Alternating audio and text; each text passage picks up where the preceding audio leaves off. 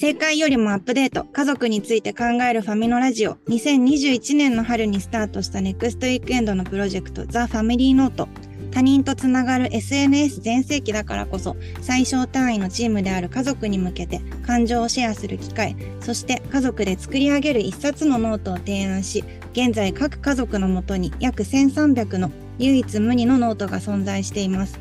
この番組ではたった一つの正解ではなく、それぞれの中にあるアップデート方法、ヒントを探っていきたいと思っています。全4回の放送は、ファミリーノートが解決したい4つの社会課題でもあるパーパスに合わせて、スペシャルゲストからお話を伺っていきます。最終回となる今回は、ハグのない国だからというパーパスに合わせて、なんと、えー、近藤まりえさんと川原拓さんご夫妻にご登場いただきます。ここからは後編です。どうぞ。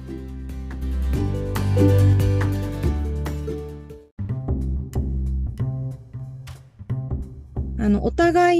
いの目線を合わせるために、こう工夫してることみたいなのも伺っていきたいんですけど、いっぱい話すっていうふうにさっきマリエさんもおっしゃってましたけど、多分お仕事の話もすれば、お二人のこれからプライベートの話もある中で、話し方っていうのがこう結構お悩みでも、もう今更こう業務連絡みたいのしかできなくなりましたっていうような方だったりとか、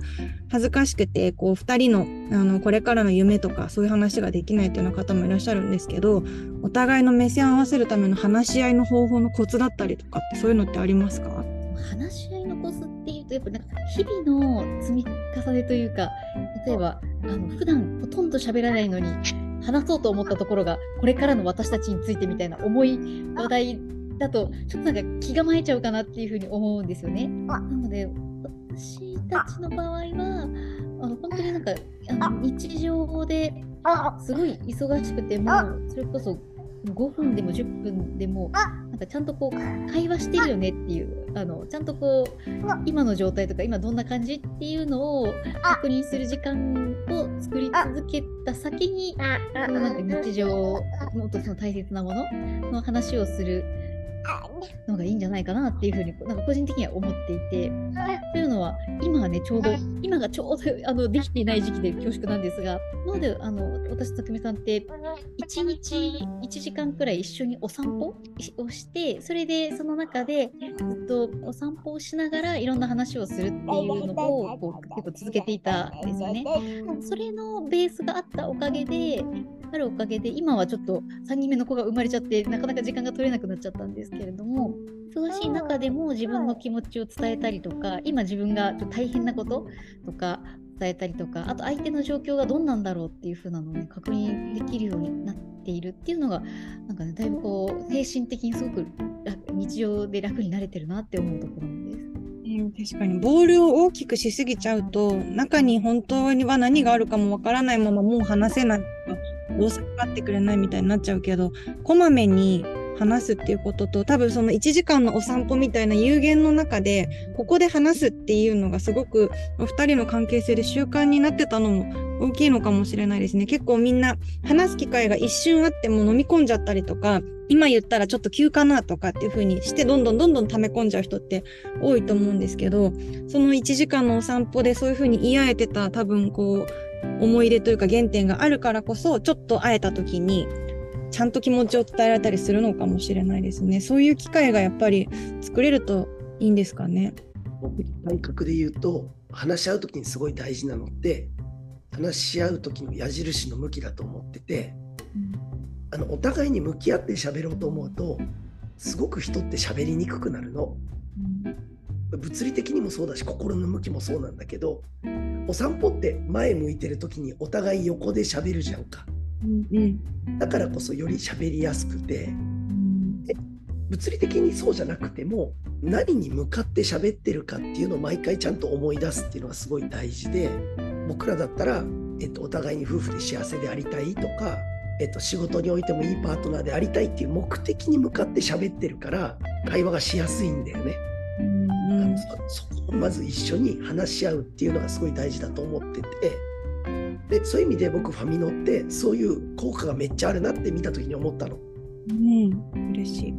そう。なんかそこに向かってだったら喋れん。でも目を向くとやっぱりどう思われるかなとかいやいきなりこれ言うと迷惑かなとかびっくりするかなとかってあるじゃん。多分僕らだってあると思うからそう向きって大事本当ですね。なんか対あなたに対して意見を言ったりするとどうしてもこう否定してしまったりあの時はこうだったとかっていう変えられないことをつついちゃったりとかするけどねそもそもどうありたいんだっけっていうウィッシュの部分で話せればそこに向かって変わっていけますもんね。向きそれはすごい間違いないですね。ファミのそういうふうに口実って言ったらちょっとネガティブかもしれないですけどそれをきっかけに話す時間を作って自分の気持ちを言ってもらえたらいいなとはすごく思ってるのでそういうふうに言っていただけて嬉しいです。ありがとうございます。あの子育てっていうのが、まあ、お二人の中に加わってからもう3人目っていうことで2021年に第3子がね登場して今まりえさんはずっとこうすごい深い話をしていただきつつも今ずっとお膝の上でお芋を食べさせてという本当に あの器用にあのいたえてくださってますがどどうですかね？やっぱパパママになってから変わったこと3人目が生まれて変わったこととか役割分担されてることとか結構こうこんまりメソッドっていうのはもう本当にあのあらゆるところで言語化されて見ることができますけど子育てっていうところでお二人の中でメソッドというのはあったりするんですか？やっぱりお腹空いたら焼き芋食べさせることですよね。それは。必ず確実に美味しく食べてくれる。あでもね、あの、あの子供ができて、子供のこととか、今の状況も含めてもね、でも優先順位は確実にやっぱり子供に比重が置くようになったので、ななんだろう、2人の間のなんとかで、ね、なんかいざこざがあったりとか、なんか言い合いっていうのはもともとないんですけれども、なくて、なんかね、家族になってからよりチーム感はなんか増しましたよね。もともとあのたくみさんとは、ね、あの仕事のパートナーとしてやってきたんですけれどもなんかなのででそれこそ私がよりメソメソしたりとかしてあの仕事で辛い時に、ね、匠さんにあ、まあ、甘えるというかいうことも結構あったんですけれどもやっぱり、ね、それより何より目の前にお世話をしなければいけない子供がいるっていう状況になると自分のことよりも子供のことにはやっぱりなりましたね。ね。そうこういうこと言ってもらおうと思ってる。ここはまりえさんがやることみたいなお二人の中で何かこうあったりするんですか父と母との役割分担みたいなものとか。そうね。ものすごいしっかり決めてるわけではないですけどどうしても私の方が子どそれぞれ子供の3人のことが細かく見えるのであのそれを見た上でよ何か要望があったらたくあの匠さんに伝えるみたいなスタイルの方が多いですかね子供に関して言うと。いや僕すごいそういう意味だと大雑把だし鈍感なんですよ子育てに対して。うん、で、まあ、男性だからっていうのもあるし自分自身も男兄弟しかいなかったっていうのもあって、えっと、女の子がいる家庭って初めてなのね。だから分かんないっていうことを見て認めてまりえさんに言われるまでは多分大丈夫なんだろうと思って生きてる。あとはなんつうのもちろん重いもの持ったりとかその家庭的に生じる、えー、体力的なものは僕が率先してやるみたいな感じ。うんうんうんじゃあもう子育てに関してはお互いまあ初めてというのもあるからこういやなんかみんな多分お二人があまりにもこうあの、まあ、チームとしてのプロフェッショナルだったりメソッドというところであの、まあ、活躍されてるところもあるから子育ても何かこう完璧な何かメソッドを編み出しているのではみたいな風に思ってる方もすごく多いのかなと思ったんですけどそこに関しては一緒に本当にまあもう試行錯誤しながら匠さんもこうかなって思いながらやっててみたいな子育てに別にメソッドとかいうのは作ってらっしゃらないってことですよね。作ってる覚えはないです。ね、うん、なんかこうそうなんかねとにかく匠さんなんなんとりあえず私が何かを悩んでても匠さん的にはいつも何なんでそんなこと悩んでるのみたいな感じ。で割といつもあのそうあのだいぶ楽観的に言ってくれてるので楽。例えばねご飯最近ちょっとご飯があのちゃんと作れてないみたいな ことだったりとかね。なんかそういうところで私がちょっと細かくあ最近できてないみたいな感じでも匠さんの方がいや別にいいでしょみたいなしょうがないよそれは今日はみたいなとか、ね、結構ね、いつも。うんうん。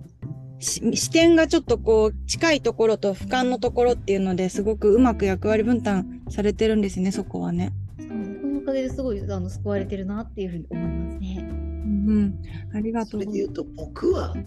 子育てとか家庭に対してめっちゃハードルは低いの。うんそれは。子供は元気で、えー、お腹が空いてなくてあの笑えてるんだったら僕らと仲良ければ100点だと思ってんの。でそれ以降は全部おまけ。できたらよかったし、でもそうじゃない？僕らは元気で家族仲が良くて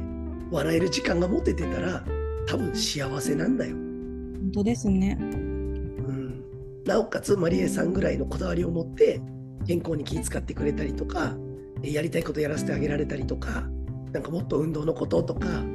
してくれるからもう僕としてはもう全部感謝みたいな、それができたらすげえハッピーみたいなただそれができなくて悩むぐらいだったら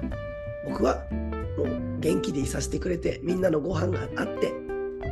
ありがとうってしか思ってない。うん、匠さんってそのありがとうって思うのを都度伝えてらっしゃるんですか？あんま言ってないかも。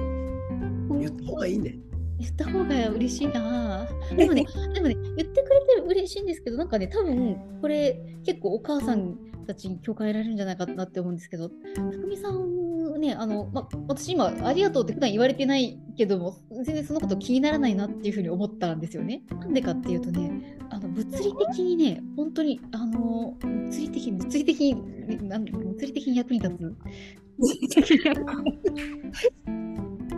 ごめんなさい、なんかすっごい今、ラジオ的にすっごいダメな表現した気がする。誤解が生まれてる気がする。誤解生まれてる。ちょっと今ね、表現がね、よくなかった。違う。ダイソンの掃除機みたいな物理的。やっぱりうまいな、おい。なんでね、やっぱり吸引力がね、やっぱあるからね。困ってる時に、ちゃんとたあのな、なんだろう、あの、ありがとうとか助かってるよとか感謝してるよっていうこと以上に、もうほんごめんなさい。体力的に限界なんでゴミ捨ててきてくださいとか今日はこれお願いしますとかあの今日は冷蔵庫の中にあのキャベツと人参と玉ねぎとあとこの豆苗があるので私は今日はこれでパスタが食べたいです。作ってくださいとかもう今日は腰が動かなすぎるのでマッサージをよろしくみたいなお願いしますとか。物理的に役に立ってるわ。なんだろうそのね今思ったのはそうとってもそう助かってるからあのねなんかがあった時にちゃんと言ったら答えてくれるし答えられない時もちゃんとなんかあ今はなんかなんだろうそういうねリクエストを言いやすい人？あ今ねちょっとあのコメント欄がすごい役に立ってる。こままりさんはやってほしいことをちゃんと言葉にしているんですねって書いてあるんですけど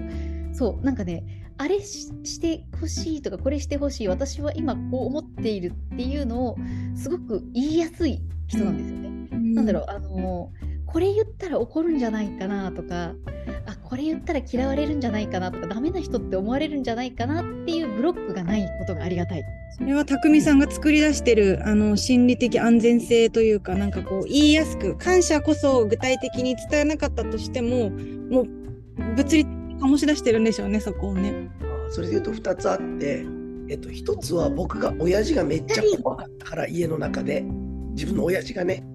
でそれがすごい嫌だったの、うん、いつも怒られんじゃないかと思って生きてたから、うん、だから僕は本当に反面教師で物理的に強い生き物だからこそ恐れを抱かせないようにしようとは家の中でも会社でもプロジェクトでもどこでも思っててあのバカにされてたいっていうぐらいの感じなのよ。どっちかっていうと。でもう一つあるのは僕感謝は伝えてない。ありがとうとは言ってないけどしてもらったことを喜んではいてて、今日のお味噌汁おいしいとかだそれをちゃんと表現するっていうのは怠らずにやってると思う。それは本当そうですね。そこは確かに嬉しい。でも美味しくない時も言っちゃうから。そう。もう良くないんだけどね。うん、本当にね、そこね、あの剣もほろろすぎて美味しくないって言われるね。えー、すごい。まあ、それも別にあのでも美味しくないって言われても、まあ、しょん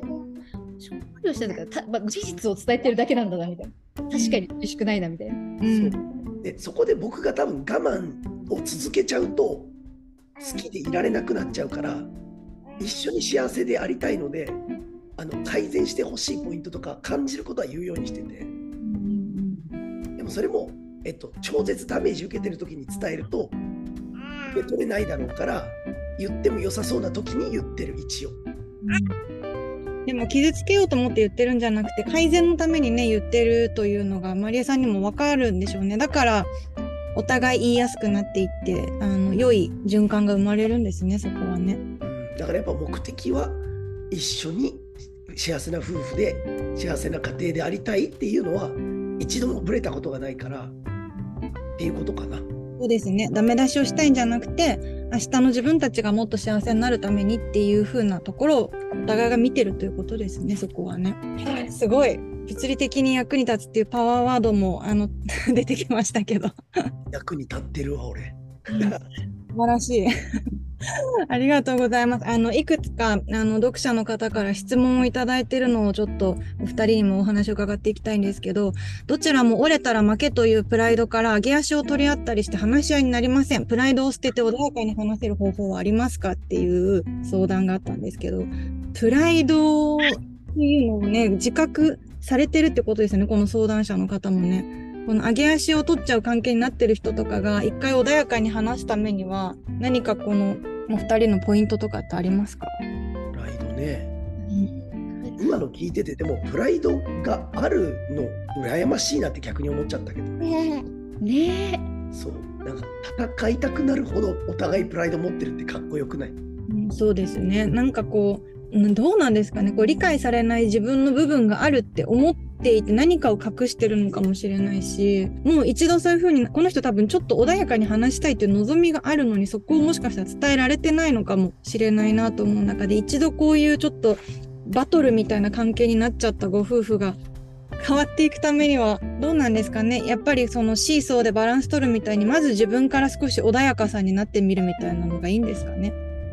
どうだろう。僕としては戦い切ったらいいんじゃないと思った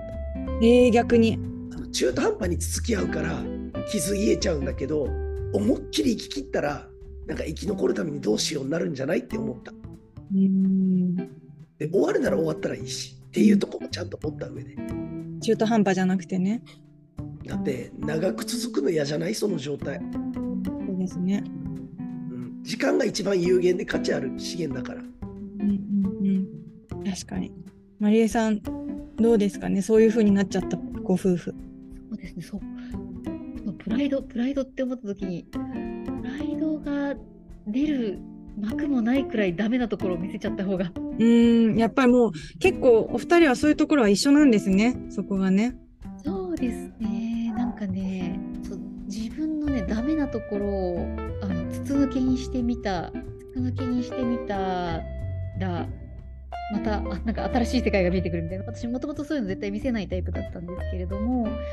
あの匠さんの前では結構見せるようになったんですよね。そうだねななんだろう、えっと、夫婦って一番近い他人じゃないですか。うんで最小単位の社会じゃないですか。うんでそこが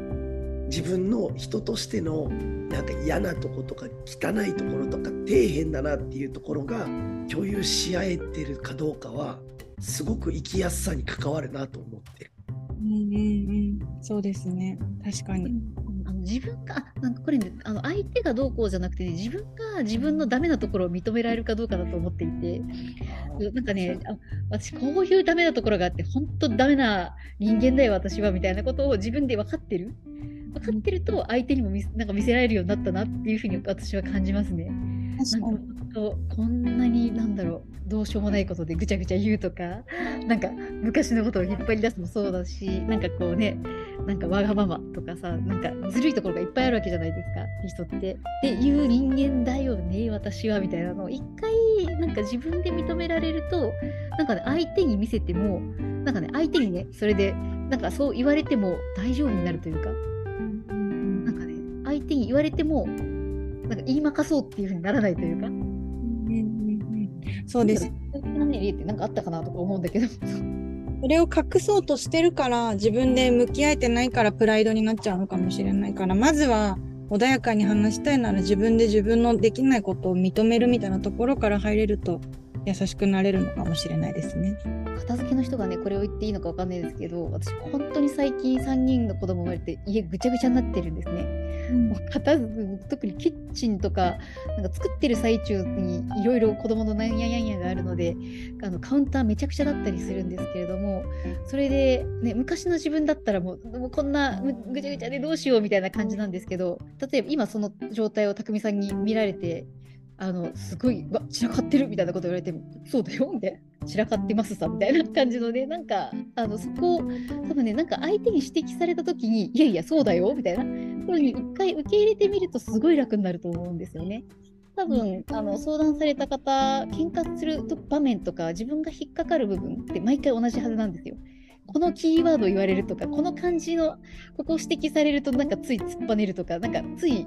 なんかカットして言い返しちゃうってポイントあると思うんですけれども次それがあった時に「はい」その通りでございますみたいな感じで一回受け入れるとね多分ちょっと相手の言い方も変わるんじゃないかなっていうふうに思う。確かにそうですね。チャンスだと思えたらいいですね、そこがね。でもなんか疲れるたびに嫌な気持ちになるものが実は共通してるってすごく向き合いたくないけど、そこをチャンスだと思ってその通りでございますって言えたら、新しい自分になれそうって自分も今思いました。ね、なんかちょっとね、自分で笑えたらいいよねっていう。私もこの間夫夫になんかちょっと指摘されてすごいイラッとして出てっちゃったんですけどなんでさっき出てっちゃったのって言われてその通りだったから嫌だったんじゃないのとか言ってすごいなんか人事みたいな感じで 逆ギレみたいにしたんですけどその通りだったんですよねそれが一番嫌なんですよね自分がね。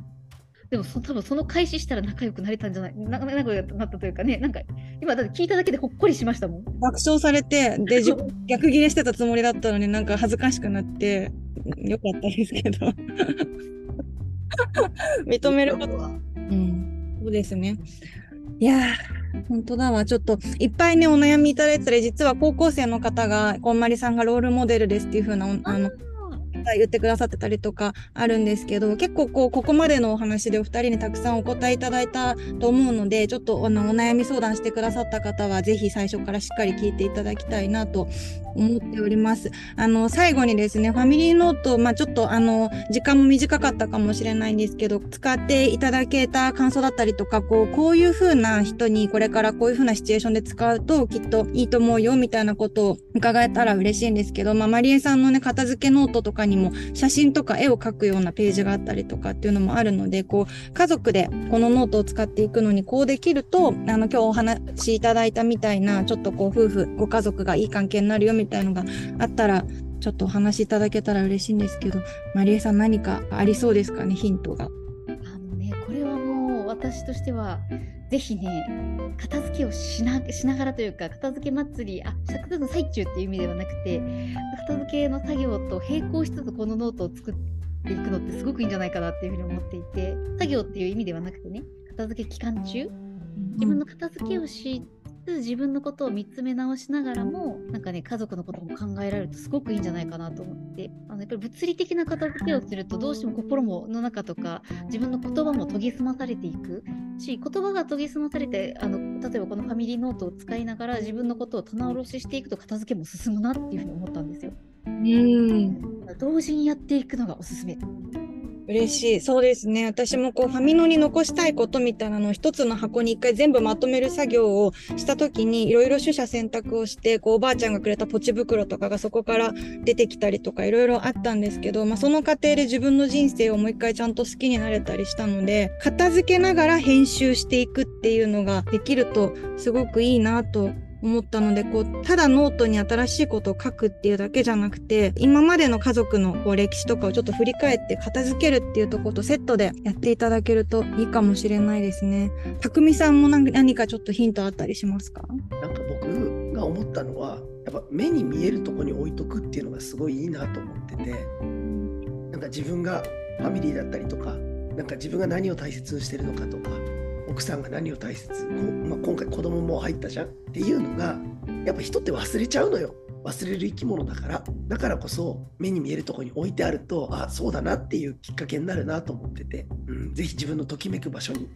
置いといてもらえたらいいんじゃないかなって思います。本当ですね。あの、エンディングノートって結局、こう、自分がいなくなった後に伝えるみたいになっちゃってるかもしれないけど、ファミノだと、あの、1ページ、ウィッシュリストを書いて冷蔵庫に貼っておいたら、そこに書いてあったことを見て、旦那さんがこう、おはぎを買ってきてくれたみたいなお話もあったりとか、ね、あの、そんなことでよかったんだみたいな積み重ねで家族関係良くなってったりするので、まあ、伝えるのが苦手でハグができない国だからこそあの片付けつつ気持ちをちゃんとまとめて普段見えるように言っておくっていうので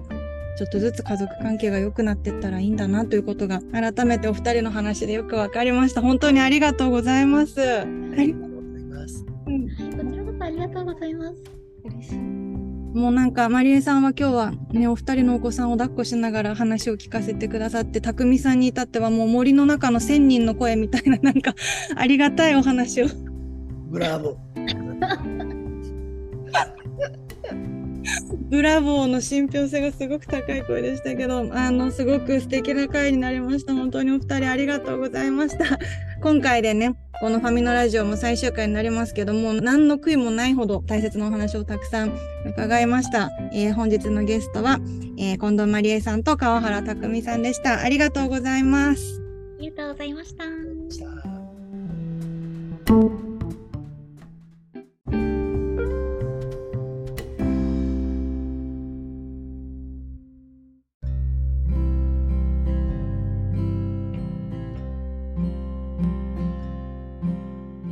最後まで聞いてくださりありがとうございました。えー、たくみさん、こんまりさんとのトークいかがでしたでしょうか？本当にバランスのいいお二人で、あの、前後の、えー、アフタートークだったりとかっていうのも全て聞いていただきたいぐらい、本当にもうそのままのお二人だなっていう風に感じて、宝物の回となりました。えー、家族について考えるファミノラジオ、全4本の番組を通じて、正解よりもアップデートしていく方法を探ってきました。これからも何度も返していただける番組になっていれば嬉しいです。それでは、またお会いしましょう。皆さんありがとうございました。さようなら。